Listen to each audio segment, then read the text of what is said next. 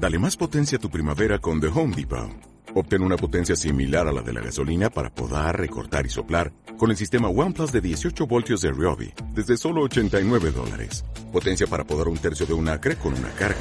Potencia para recortar el césped que dura hasta dos horas. Y fuerza de soplado de 110 millas por hora. Todo con una batería intercambiable.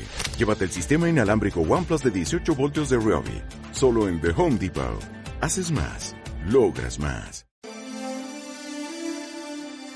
Estás escuchando Escocia Mágica con María José y Agenor de Caledonian Tours en radioviajera.com.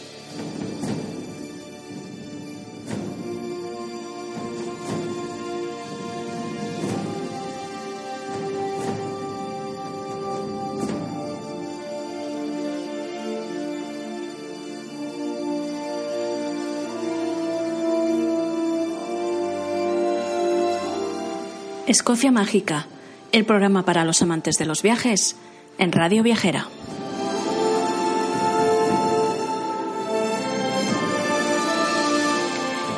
Queridos oyentes, bienvenidos una semana más a Escocia Mágica. Hoy en nuestro programa, nuestro treceavo programa de esta tercera temporada, os hablaremos de fantasmas en Escocia. Como todas las semanas, os acompaña en este viaje María José, de Caledonian Tours. ¿Me acompañáis al otro lado de la realidad? ¿Sí? Pues bien, comenzamos.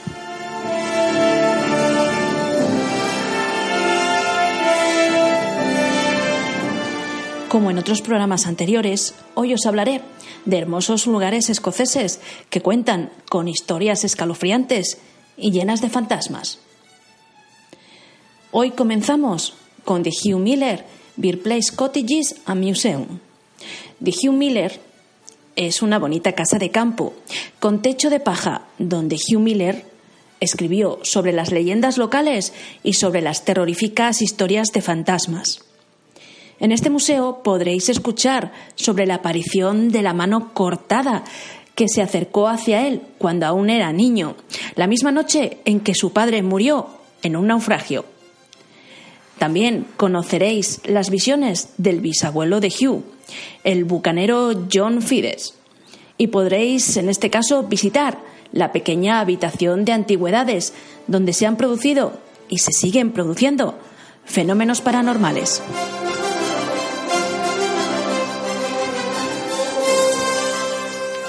También tenemos, por ejemplo, en Escocia, The Brody Castle. Brody Castle es una hermosa torre que tiene no uno, sino varios huéspedes fantasmales. Brody Castle ha sido el hogar de la familia Brody durante casi 450 años. Y en esta torre del siglo XVI se han visto a lo largo de los siglos y aún se siguen viendo varios fantasmas. Por ejemplo, en el Salón Azul se ve un soldado uniformado, sentado, contemplando el lugar. También se ve el espectro de un pequeño perro que camina en dirección a la guardería infantil. Y a veces se ve el fantasma de Lady Margaret en su antigua habitación, donde murió en un incendio en 1786.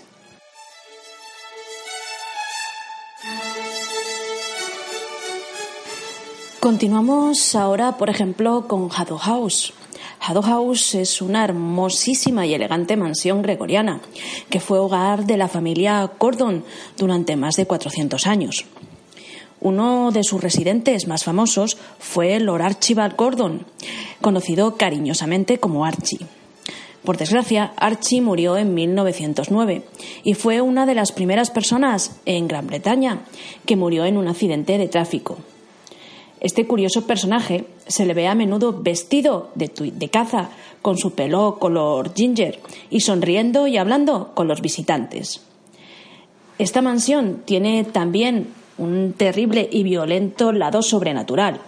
Un ala de la casa donde, por ejemplo, las puertas que se encuentran cerradas en el ático se mueven violentamente durante la noche y donde el personal de mantenimiento y cuidado de la mansión ha sido amenazado, intimidado y perseguido por espíritus a través de los corredores que eran utilizados por los antiguos sirvientes y también a través de las bodegas abovedadas.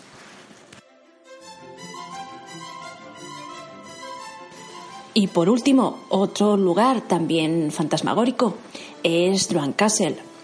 Druan Castle, que fue donado a los Irvines por Robert de Bruce en 1323, es una de las torres más antiguas de Escocia.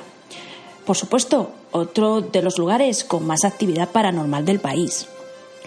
Este castillo cuentan las apariciones de Anna Forges, en este caso eh, de la familia Irvine, que murió en 1900. También se escucha una risa inquietante de su hijo Alexander, quien falleció en 1865. Se cuenta que muchas de las reliquias familiares se mueven de manera inexplicable por la noche y se escucha pasos de fantasmas en la oscuridad. En 2014 uno de esos fantasmas residentes en Castle fue capturado con una cámara y se divulgó ampliamente tanto en la prensa local como en la nacional.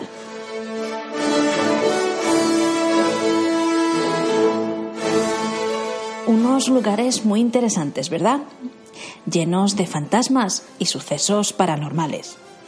¿Os atrevéis a visitarlos y pasar alguna noche en ellos? Pues bien, Después de estas historias, ¿qué os parece si pasamos a nuestra sección de inventores escoceses?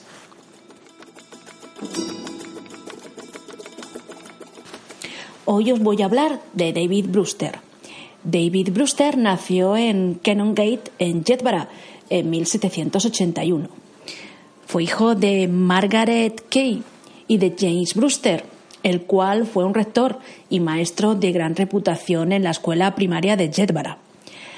David era el tercero de seis hijos, dos hermanas y cuatro hermanos.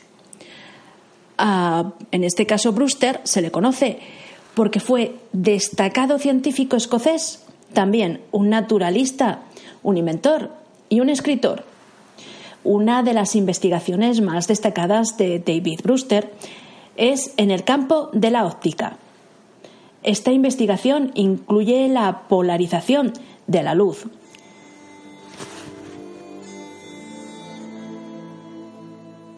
Y también la birrefringencia de cristales bajo compresión. Os puedo decir también que descubrió la fotoelasticidad y fue el inventor del caleidoscopio. Por supuesto, también perfeccionó el estereoscopio. David fue director de varias universidades, como por ejemplo la Universidad de San Andrews, de la cual fue su primer director. También fue director de la Universidad de Edimburgo. Durante su vida obtuvo innumerables premios y reconocimientos a sus logros y descubrimientos. David murió en 1868 y fue enterrado en la abadía de Melrose, en Rothshire.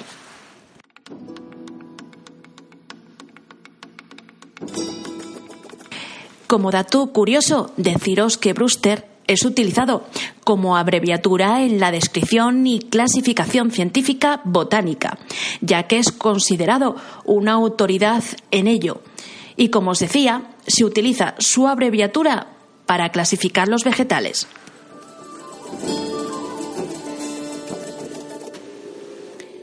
Un buen inventor y naturalista, ¿verdad? Otro gran aporte para la humanidad, del que estaremos agradecidos por siempre. ¿Y ahora qué os parece? Si, como en los programas anteriores, antes de comenzar nuestra sección de recetas escocesas, os hablo de algunos lugares que me gustan personalmente mucho.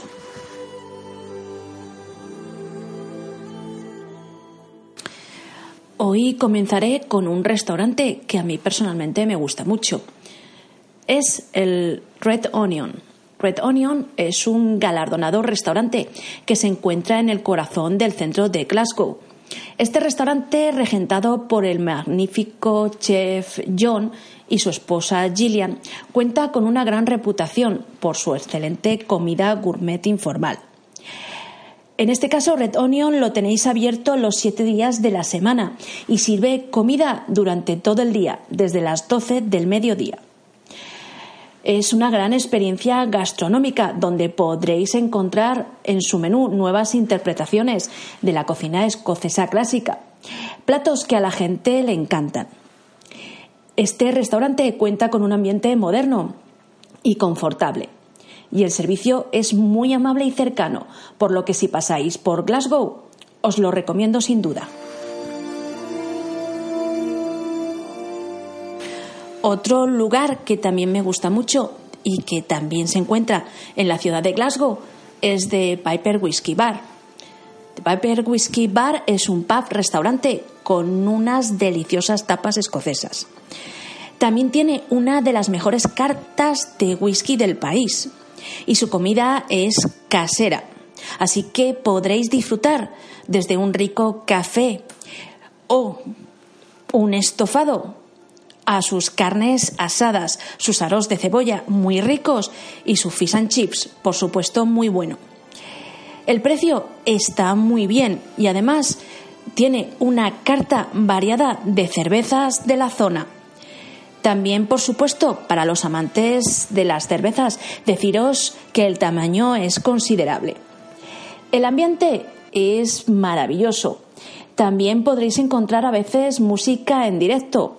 Y por supuesto, como os he dicho, si os gusta el whisky o la cerveza, no podéis dejar de visitar este lugar.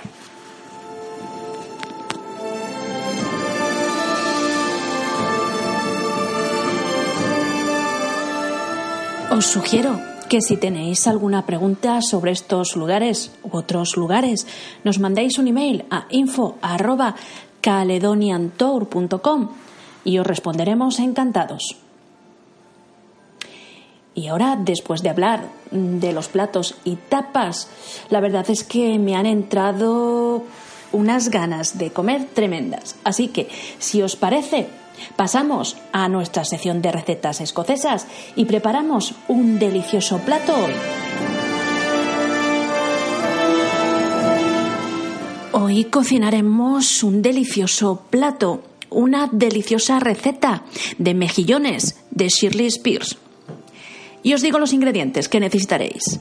Comenzamos con dos kilos de mejillones lavados en agua corriente fría y acordaros, por supuesto, de quitarles las barbas.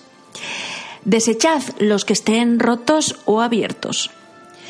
Necesitaréis también 50 gramos de mantequilla escocesa sin sal, una cebolla grande finamente picada, cuatro dientes de ajo grandes finamente picados, una cucharada colmada de perejil finamente picado, pimienta negra recién molida, vino blanco seco, unos 300 mililitros. También necesitaréis 200 mililitros de agua, 500 eh, gramos de patatas, elegir una variedad harinosa que sea buena para hacer puré. También necesitaréis una cebolla mediana, un puerro pequeño, dos palitos de apio, incluidas las hojas, y necesitaréis también dos dientes de ajo gordos, otra vez 50 gramos de mantequilla ligeramente salada en este caso, una cucharada de harina de avena mediana, 150 mililitros de nata líquida, más en este caso la cantidad equivalente de agua, y recién molida, de nuevo pimienta negra, cebolleta picada y perejil para terminar.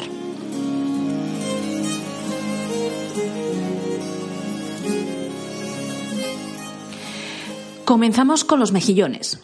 Colocaremos los mejillones lavados en un colador y les daremos un último enjuague con agua fresca antes de cocinarlos. Derretiremos la mantequilla en una sartén grande con una tapa que se ajuste bien. Ablandaremos la cebolla y el ajo en la mantequilla caliente hasta que esté suave y translúcida. Después agregaremos el perejil y un poco de pimienta negra molida.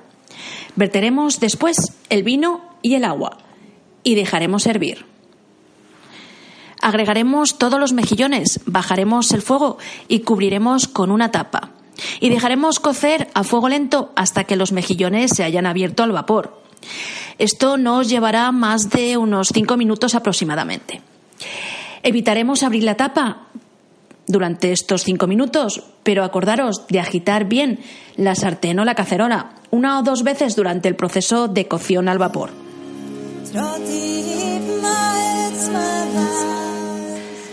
Colocaremos el colador en un bol para mezclar y retiraremos los mejillones usando una cuchara y colocándolos en el colador para dejarlos escurrir y enfriar. Después colocaremos a continuación el caldo de la cocción de la sartén o la cacerola en una jarra grande para medir a través de un tamiz fino y lo reservaremos. Picaremos finamente las cebollas, el apio, el ajo y el puerro, incluidas las puntas verdes. Cortaremos también las patatas eh, peladas en cubitos pequeños. Derretiremos la mantequilla hasta que esté caliente y espumosa. Y ablandaremos la cebolla, el apio y el puerro en la mantequilla caliente hasta que esté suave y traslúcida. Después añadiremos las patatas y mezclaremos eh, con las verduras. Dejaremos cocer suavemente durante cinco minutos, revolviendo de vez en cuando. Verteremos a continuación el caldo de los mejillones colado y llevaremos a ebullición. Bajaremos a fuego lento durante al menos 30 minutos. La cantidad original de vino blanco y agua se habrán duplicado para darle aproximadamente 1.200 mililitros, suficiente para cubrir las verduras. A medida que los mejillones se abren al vapor, los jugos se mezclan con el vino blanco y el agua, agregando un sabor natural. Después agregaremos la harina de avena, removeremos bien y cocinaremos todo a fuego lento durante otros 5 minutos. Mientras tanto, retiraremos los mejillones que hemos enfriado de sus conchas y reservaremos en un bol. Conservaremos unos cuantos enteros para adornar. Entre los mejillones habrá algo de cebolla picada residual, ajo y hierbas de cuando la hemos cocinado. Esto está bien, no pasa nada, no importa. Y todo se puede agregar, en este caso, después a la sopa. Agregaremos los mejillones sin cáscara, el perejil y la cebolleta recién cortados y un poco de pimienta negra molida. Recordar que antes de servir agregaremos la nata líquida.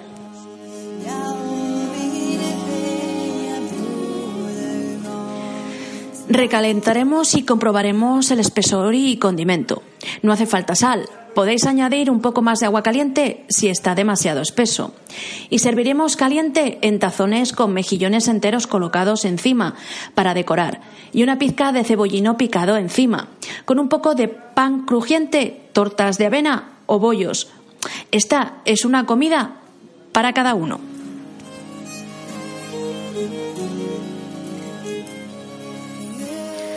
Una deliciosa receta escocesa con la que hemos acabado nuestro programa de hoy.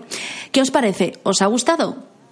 Bueno, queridos oyentes, gracias por vuestra compañía hoy en nuestro treceavo programa de Escocia Mágica y seguiremos viajando a través de este maravilloso país que es Escocia en nuestros siguientes programas.